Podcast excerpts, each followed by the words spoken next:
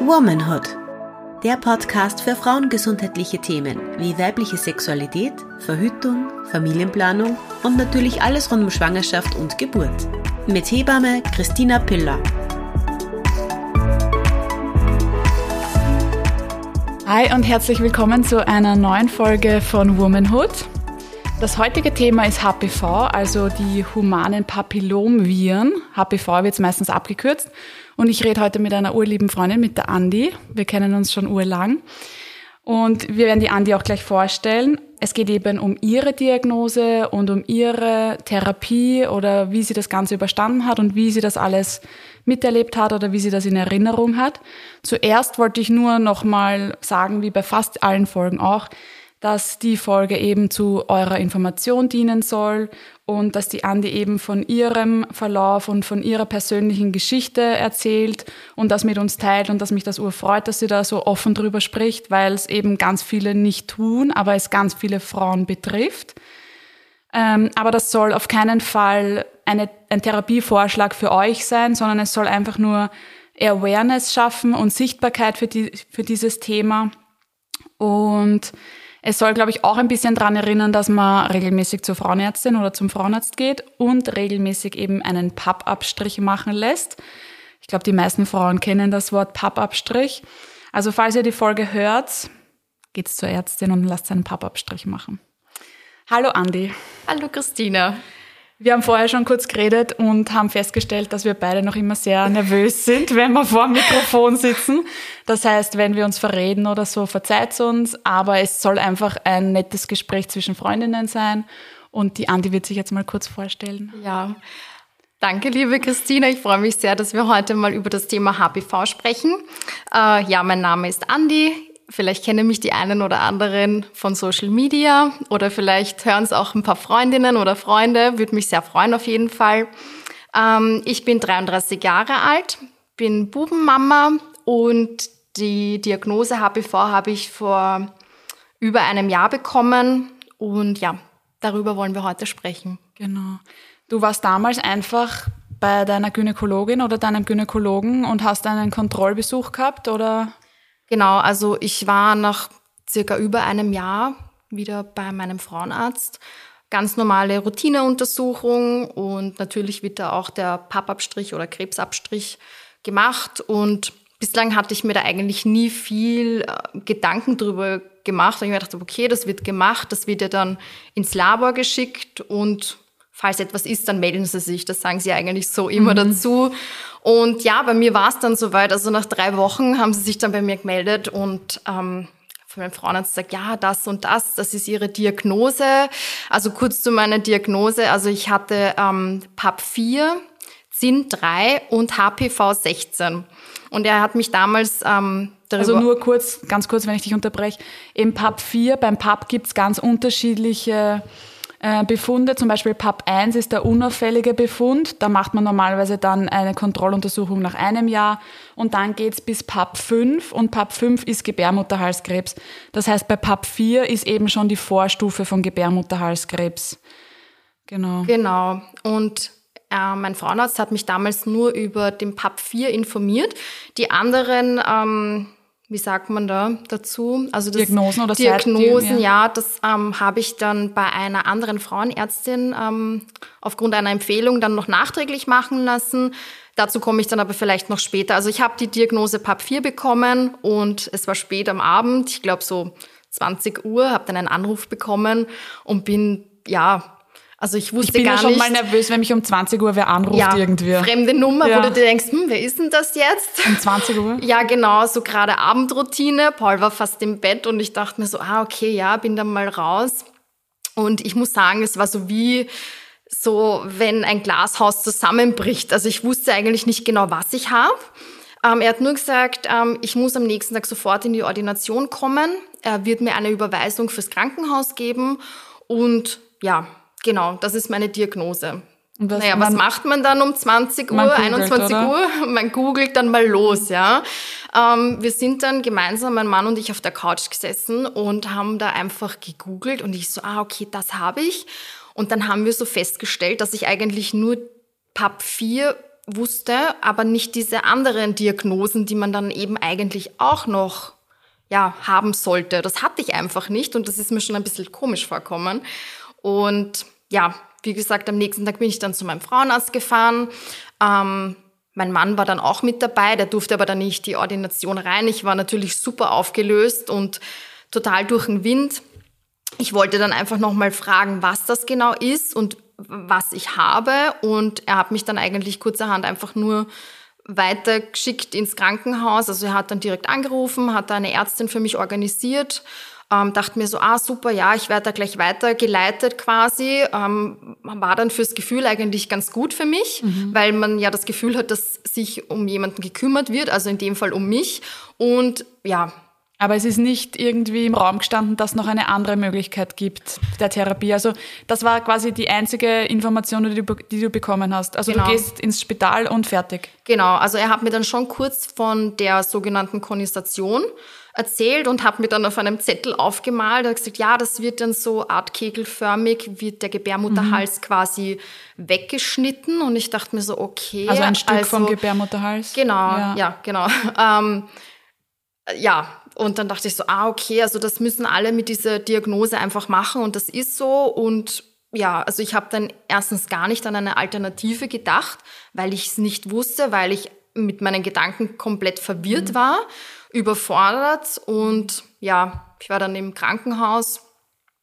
Ähm, da wurden dann, wurde ich dann nochmal untersucht und dann, glaube ich, einen Monat später hätte ich dann die Operation haben sollen. Mhm. Genau. Und wie war das Monat für dich? Oder diese, weil ich finde, ein Monat, weil PAP 4 klingt ja dann schon einmal recht dringend, wenn er sagt, du musst mhm. am nächsten Tag gleich in die Ordi kommen wieder. Genau. Aber dann ein Monat bis zu dieser OP ist ja dann wieder eigentlich recht lang, oder? Ja, das war schon ziemlich lang. Und in dieser Zeit habe ich dann mit einer guten Freundin darüber gesprochen.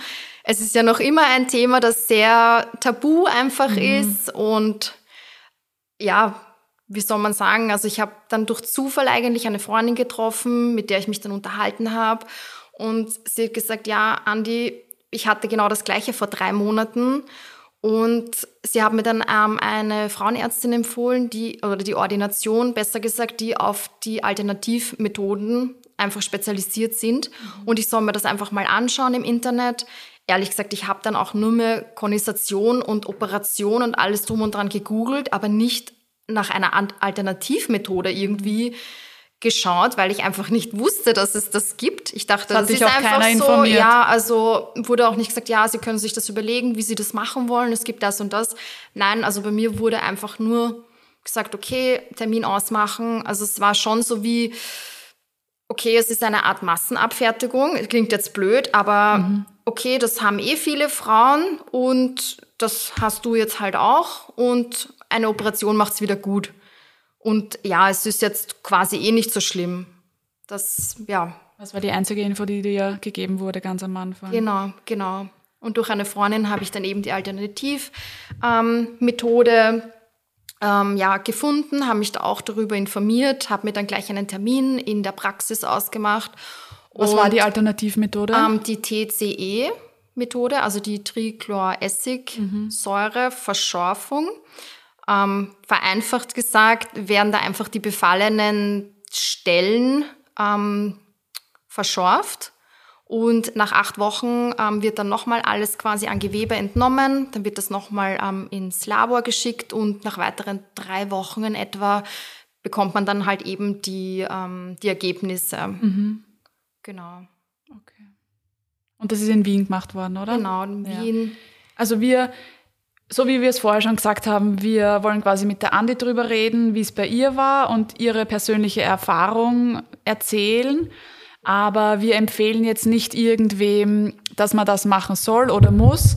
Aber es gibt natürlich Möglichkeiten und man kann sich informieren und man kann sich natürlich auch eine Zweitmeinung einholen. Und ich finde, das ist natürlich bei so einer Diagnose auch immer eine gute, oder bei jeder Diagnose eine gute Möglichkeit, weil wenn ich wenn mir ein Arzt sagt, ich muss mir das Knie operieren und ich gehe zum zweiten und der sagt, ich kann das und das machen, dann kann ich, dann habe ich einfach die Möglichkeit zu einer informed choice. Das ist ja in ja. der Geburtshilfe auch so wichtig, dass ich eben dann ein, zwei, drei Möglichkeiten habe und dann überlege ich mir, was für mich sich gerade am besten anfühlt. Natürlich, wenn wenn das jetzt super dringend ist und äh, beide Ärzte sagen mir, nein, ich muss das machen lassen, dann steht ja gar nicht im Raum, dass ich das hinterfrage oder das ist ja auch nicht der Sinn der Sache, sondern dann mache ich das natürlich so, wie es die Experten mir empfehlen. Aber ich finde natürlich, wenn es eine alternative Möglichkeit gibt, das zu therapieren und ich die Zeit habe, weil ich, du hättest ja das eine Monat auch noch warten müssen auf die OP, dann ja. kann ich ja die Zeit auch noch nutzen, oder? Auf jeden Hast Fall. du da gleich einen Termin gekriegt oder auch ähm, warten müssen? Also ich habe da mal angerufen und ähm, ich wusste schon, dass man da wahrscheinlich mal auf die Mailbox sprechen kann. Ich wurde dann umgehend zurückgerufen am nächsten Tag und ich glaube zwei oder drei Tage später hatte ich dann auch schon einen Termin. Also ich habe da auf die Mailbox einfach drauf gesprochen, was mir im Herzen liegt. Ich dachte, Im Nachhinein habe ich mir gedacht, okay, oh, was habe ich da jetzt alles erzählt? Aber ich glaube, es gibt einfach ganz viele Frauen, die genauso verzweifelt sind und sich da einfach nochmal informieren wollen. Und was ich noch, ähm, äh, noch dazu fügen will, ähm, ich hatte ja nur dieses PAP-4-Diagnose-Ergebnis äh, quasi ja. und da wurde dann nochmal alles ganz genau einfach an Gewebe entnommen, damit ich auch die anderen Werte habe, mhm. weil es gibt ja dann noch die verschiedenen Typen von HPV. Ich wusste, wie gesagt, Stämme. genau, ich wusste, wie gesagt, auch gar nichts davor darüber. Ähm, ich wusste lediglich, dass man sich impfen lassen kann. Ähm, war ich aber nicht. Also zu dem Zeitpunkt warst du nicht geimpft? Nein, ich war nicht geimpft. Ähm, das war damals so, also wie das bei uns so ein Thema war. Ich glaube, so mit 14, 15, mhm. also eigentlich nach der empfohlenen ähm, Impf Zeitraum, genau. Genau, Impfzeitraum oder Empfehlung, war das dann ja recht umstritten, will ich jetzt mal sagen. Also ich bin wirklich alles geimpft und meine Eltern waren da voll behutsam und haben gesagt, sie wollen einfach, dass ich so gut wie möglich geschützt bin. Mhm. Ähm, aber dieses HPV-Thema war einfach sehr umstritten und irgendwie wurde dann ihnen abgeraten und somit habe ich dann die Impfung nicht bekommen. Mhm. Lustig, bei mir war das so mit 14. Also ich kann mich kaum erinnern, aber ich glaube, das war überhaupt kein Thema. Bei mir war das ein bisschen jünger als ich, ja. glaube ich. aber auch, auch sonst. Also ich weiß noch, dass ich mit 19, 20 oder so haben wir dann mal über das Thema geredet, nämlich mit der Tante von meinem damaligen Freund, weil die ist Gynäkologin mhm. gewesen und die hat gesagt, na, also das gehört geimpft und ja. warum ich quasi nicht geimpft bin. Ah, okay, also du warst dann ja, auch zuerst die, mal nicht geimpft. Okay, genau. Und die hat mich dann, die hat mich dann auf das Thema gebracht. Und dann habe ich mich von der dreimal impfen lassen eben. Mhm. Und ich bin ihr bis heute dankbar. Ja. Also ich finde, die Impfung hat ziemlich weh dann. Hast du das auch gehabt? Ich, ich habe irgendwie also. die Ursensibilität dann beim Arm gehabt, aber ich bin, also ich bin so froh, dass ich geimpft war oder bin. Mhm weil das kann eben auch ewig lang Folgen haben, weil zum Beispiel man kann ja auch mit HPV infiziert werden und das kann erst zehn Jahre später ja. ausbrechen. Ja, so Oder es, es muss auch gar nicht ausbrechen, ja, aber also, es kann. Ich habe dann auch nachgelesen, dass das eigentlich ausbricht, wenn man einfach so in einer Stresssituation oder sowas ist. Und ich habe mir gedacht, ja, war schon irgendwie stressig und viel Zeit zu Hause und Arbeit und so weiter, vielleicht war das dann dieser auslösende Punkt, mhm. weil im Endeffekt weißt du gar nicht, von wem das jetzt übertragen worden ist. Und irgendwie Nein, wird dann auch die Frage gestellt, ja, wie lange hast du einen fixen Partner? Wie lange schon? Und du denkst so, oh mein Gott, Ewigkeit, auf was willst du jetzt hinaus? Also ich weiß nicht, dass da irgendjemand mit irgend... Nein, also das war dann schon so ein bisschen unangenehm, weil ich so, ich bin die treueste Seele. Ja, voll. Und du kommst ja dann einfach so ja, nicht blöd vor, aber es, es ist einfach unangenehm. Ja. Vor allem, also HPV kann ja übertragen werden bei Geschlechtsverkehr, also Geschlechtsverkehr oder über direkten Haut- bzw. Schleimhautkontakt. Aber dadurch, dass das eben so lang schlummern kann, mhm. heißt das ja nicht automatisch, dass der jetzige Partner oder die jetzige Partnerin das übertragen hat. Überhaupt nicht. Man weiß es halt nicht, ja, wo oder wann man das bekommen hat oder ja.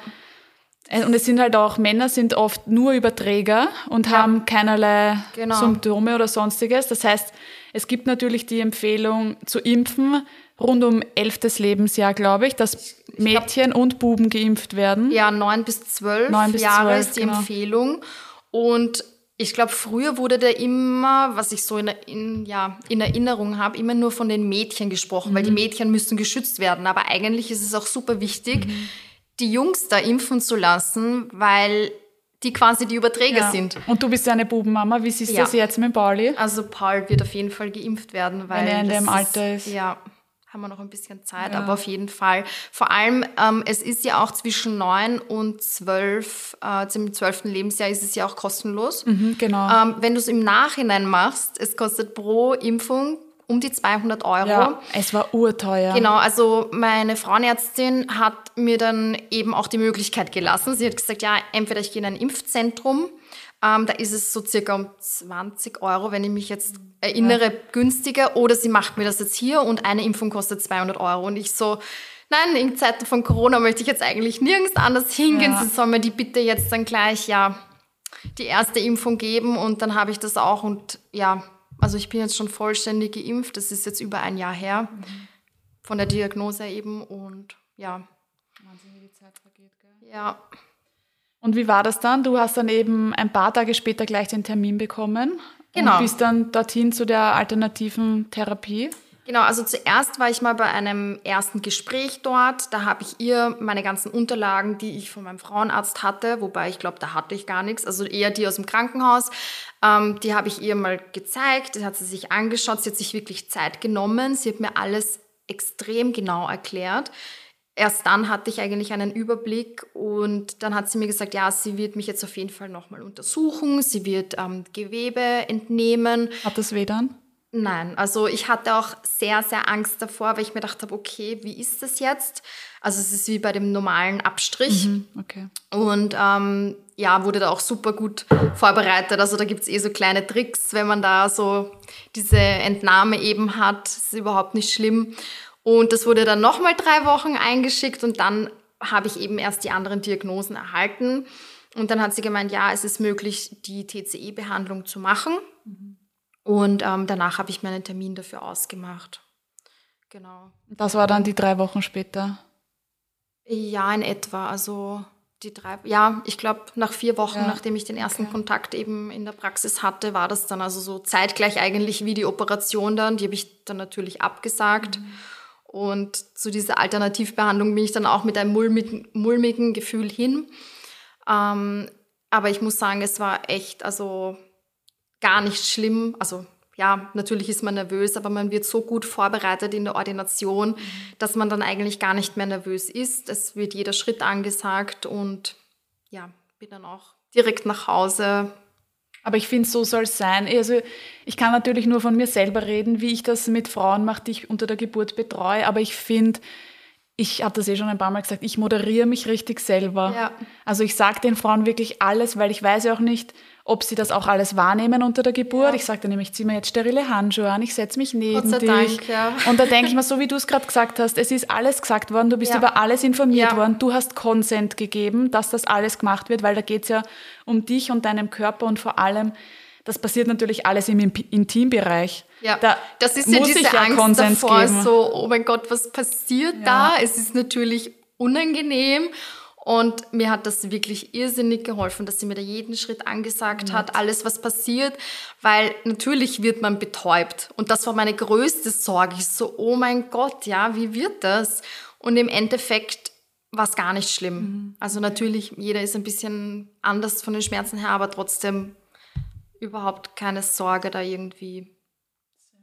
Und du redest ja auch oder du hast das Thema ja sehr öffentlich besprochen nach ich glaube, nach einer gewissen Zeit. Währenddessen ja. braucht man ja nicht wirklich drüber reden, weil da muss man sie selber noch verarbeiten und hat die ganze Therapie am Laufen. Aber du hast dann schon recht bald dich entschlossen, dass du eben auch auf Social Media drüber reden willst. Genau. Weil, also ich, ich weiß von niemandem, der da so offen drüber redet. Ich rede natürlich oft mit Frauen oder mit Patientinnen oder Freundinnen, die sich mir anvertrauen, die mir das dann eben erzählen mhm. wollen. Ähm, aber sonst so öffentlich, vor allem du hast halt doch recht viele Frauen oder auch Männer, die dir folgen, so öffentlich darüber zu sprechen, das bedeutet dann natürlich auch nochmal sehr viel Mut von deiner Seite, mhm. weil ich glaube schon, dass da vielleicht manche gibt, die nicht so informiert sind diesbezüglich, dass man da vielleicht gleich mal verurteilt wird. Aber ich finde dadurch, dass ganz viele so Frauenthemen halt so tabuisiert sind, ja also ich finde es halt so wichtig, dass man da offen drüber redet und deswegen also Chapeau, dass du dich da traut hast, darüber zu reden. Und wie war da dein Empfinden oder wie haben die Frauen oder Follower das aufgenommen? Ja, also ich habe das veröffentlicht anhand eines Postings, wo ich wirklich schon mal in Ruhe meinen Text geschrieben habe, weil also ich könnte jetzt nicht so einfach Stories reinsprechen, so ja, ich habe jetzt übrigens das und mir geht's so. Also das war nichts für mhm. mich. Ich musste mich da einfach mal anhand eines schriftlichen Textes einfach öffnen. Und das kann man halt auch länger schreiben und genau, nochmal schreiben und genau, löschen. Ja, das ja, verstehe ich. Genau, also dass man da wirklich die richtigen Worte findet. Manchmal bin ich so ein bisschen von dem einen Thema zum anderen Thema und deswegen war das für mich wichtig, dass ich da so diesen ersten Schritt mache. Natürlich, wie sind diese Re die Reaktionen dann? Ähm, wird man eben verurteilt, wie du sagst, so, oh mein Gott, mit wem hatte die jetzt irgendwie Kontakt? Mhm. Das ist ja total unangenehm eigentlich, aber das war überhaupt nicht der Fall. Also ich weiß nicht, wie viele Kommentare unter diesem Posting waren, aber ich habe nicht nur Kommentare, sondern einfach auch so viele private mhm. Nachrichten erhalten ähm, von vielen bekannten Frauen, die ich zum Beispiel von früher kenne oder mit denen ich regelmäßig ähm, über Social Media in Kontakt bin, ähm, die mir da einfach ihre Geschichte dann geschrieben haben oder ähm, teilweise auch in der gleichen Ordination waren oder es gibt auch einige oder eigentlich schon viele, ähm, die auch in der gleichen Ordination dann waren, ähm, weil sie genau die gleiche Diagnose erhalten hatten. Nachdem du darüber gesprochen hast, meinst genau, du? Okay. Genau, und ähm, die mir da einige Fragen auch gestellt haben. Und ja, danach habe ich ähm, so eine Fragerunde gemacht. Und ich habe da anhand dieser Fragerunde einfach versucht zu erklären, was ist HPV, wie wird das übertragen, ähm, was gibt's eben für Möglichkeiten und dann so meine eigene Geschichte ein bisschen erzählt. Dazu muss man sagen, du bist ja eigentlich, also du bist nicht medizinisches Personal. Das heißt, du hast dir das Wissen alles aufgrund deiner eigenen Erfahrung angeeignet und natürlich aus deiner eigenen persönlichen Sicht gesprochen. Und dass du dann quasi den Mut hast, so viele Frauen zu informieren und natürlich auch dadurch, dass du so ein großes Following hast, so viele Frauen dann hoffentlich wahrscheinlich auch ermutigt hast, regelmäßig HPV oder ja, Pappabstriche machen genau. zu lassen. Das ist halt schon mega, mega cool und mega wichtig. Ja, ja das habe ich dann irgendwie so erst im Nachhinein eigentlich realisiert, dass man da eigentlich, also eigentlich ähm, ganz vielen mhm. Frauen helfen kann oder wenn man einfach darüber spricht, wir wissen egal um welches heikle Thema es geht, wenn man mit jemandem spricht, der einen versteht, zuhört oder man sich austauschen kann, dass einem dann eigentlich viel besser geht und ja, genau, das war so meine Geschichte. Wahnsinn. Und wie ist jetzt? Also du gehst jetzt einfach regelmäßig oder hast du danach, wie war das dann nach der äh, Therapie, nach der Essigsäure? Ja, also das, das Einzige, was, was man halt ein bisschen mehr Geduld haben muss, ist ähm, die ähm, Zeit danach. Also man muss sich einfach mehr Zeit nehmen als nach einer Operation, mhm. weil nach einer Operation kann man dann recht schnell wieder testen, was, ob jetzt noch irgendwie was mhm. da ist von den betroffenen Stellen oder nicht. Ähm, bei der TCE-Behandlung wird dann nach acht Wochen nach der Behandlung nochmal Gewebe entnommen, mhm. also nochmal diese drei Werte eben überprüft und nach der Entnahme wird nochmal circa drei Wochen dann gewartet. Also das Labor wertet das nochmal aus. Mhm. Und dann habe ich den lang ersehnten Anruf von meiner Frauenärztin bekommen, dass alles in Ordnung ist mhm. und dass alles weg ist. Und ja, das war wirklich so erleichternd, weil die Zeit schon so lang war und immer wieder das im Kopf war und ich mir so, ja, hat das eh funktioniert? War das die richtige Entscheidung mhm. oder hätte ich einfach jetzt diese OP machen sollen? Ja. Nur nachdem ich begriffen habe, was diese, ja, diese Kondensation ist, dass da ein Teil vom Gebärmutterhals eigentlich weggeschnitten wird, mhm. ja, seitdem habe ich da eine kleine Abneigung irgendwie entwickelt. Also findest du, dass du für dich die richtige Entscheidung getroffen hast, Auf eindeutig? Auf jeden Fall. Auf jeden Fall. Und jetzt, ein Jahr danach, hast du danach noch regelmäßiger zur Kontrolle gehen müssen? Oder gehst du jetzt einfach so wie alle anderen auch mit negativem PAP einmal im Jahr? Genau, also ich hatte dann eben noch nach acht Wochen die und ich glaube, ich war dazwischen auch nochmal. Ich muss mich jetzt dran erinnern, ehrlich gesagt, weil ich habe ja dann nochmal meine restlichen Impfungen abgeholt, mhm. war dann nochmal dort ja, ganz genau weiß ich jetzt, müsste ich jetzt nochmal nachlesen, ob dann nochmal nach einem halben Jahr eine Kontrolle stattfindet. Okay. Auf jeden Fall wurde Aber bei mir alles Abstände kontrolliert. und nicht alle drei genau. Wochen oder so? Nein, gar nicht, gar nicht. Also, und dann eben regelmäßig nach einem Jahr, wo man sowieso, ja. Ja, eh sowieso schon wieder zum geht. Frauenarzt gehen sollte, genau. genau. Und das ist halt auch so wichtig, dass man regelmäßige Kontrollen einfach macht. Weil so wie bei dir, du hast ja keine Symptome gehabt oder Gar nichts, gar nichts, nichts. Nein, worauf man oder wo, wonach man hätte schließen können, dass da irgendwas wäre. gar nicht. Also ich finde HPV, genauso wie alle anderen Themen, die so tabuisiert sind, durch diese, wahrscheinlich durch die patriarchalen Strukturen, genauso wie Menstruation, Kinderwunsch oder was auch immer, die Andi und ich haben eh gerade vorher drüber geredet, dass Frauen da das Gefühl haben, dass sie da nicht offen drüber sprechen können. Das tut mir persönlich auch ur leid und ur weh, weil es gibt immer eine Ansprechperson oder zum Beispiel, wenn Sie jetzt bei der Andi am Profil schaut, bei diesen, bei diesen Stories, da könnt ihr euch auf jeden Fall Informationen holen. Ansonsten, natürlich googelt man, das ist ja auch nur normal in der heutigen Generation. Wir haben nicht dieses dicke Lexikon zu Hause. Ich muss halt in Google nachschauen. Und da gibt's halt leider auch viele Informationen, die nicht unbedingt äh, wahrheitsgetreu sind oder vielleicht nicht so verlässlich sind, sagen wir es mal so. Das heißt, informiert euch bitte bei euren niedergelassenen Fachärztinnen und Fachärzten zu diesem Thema. Geht's regelmäßig zur Kontrolle, lasst einen Pappabstrich machen. Und vor allem, wenn ihr das Gefühl habt, irgendwas passt nicht, dann natürlich auch gleich zur Kontrolle.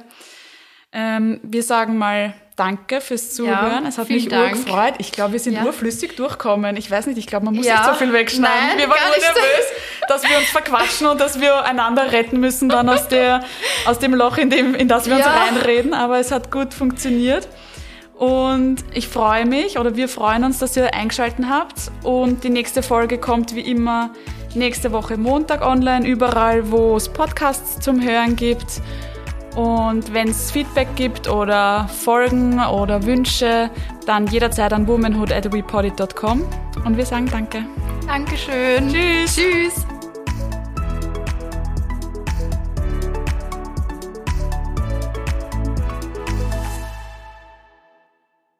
Dieser Podcast wurde produziert von WePoddit.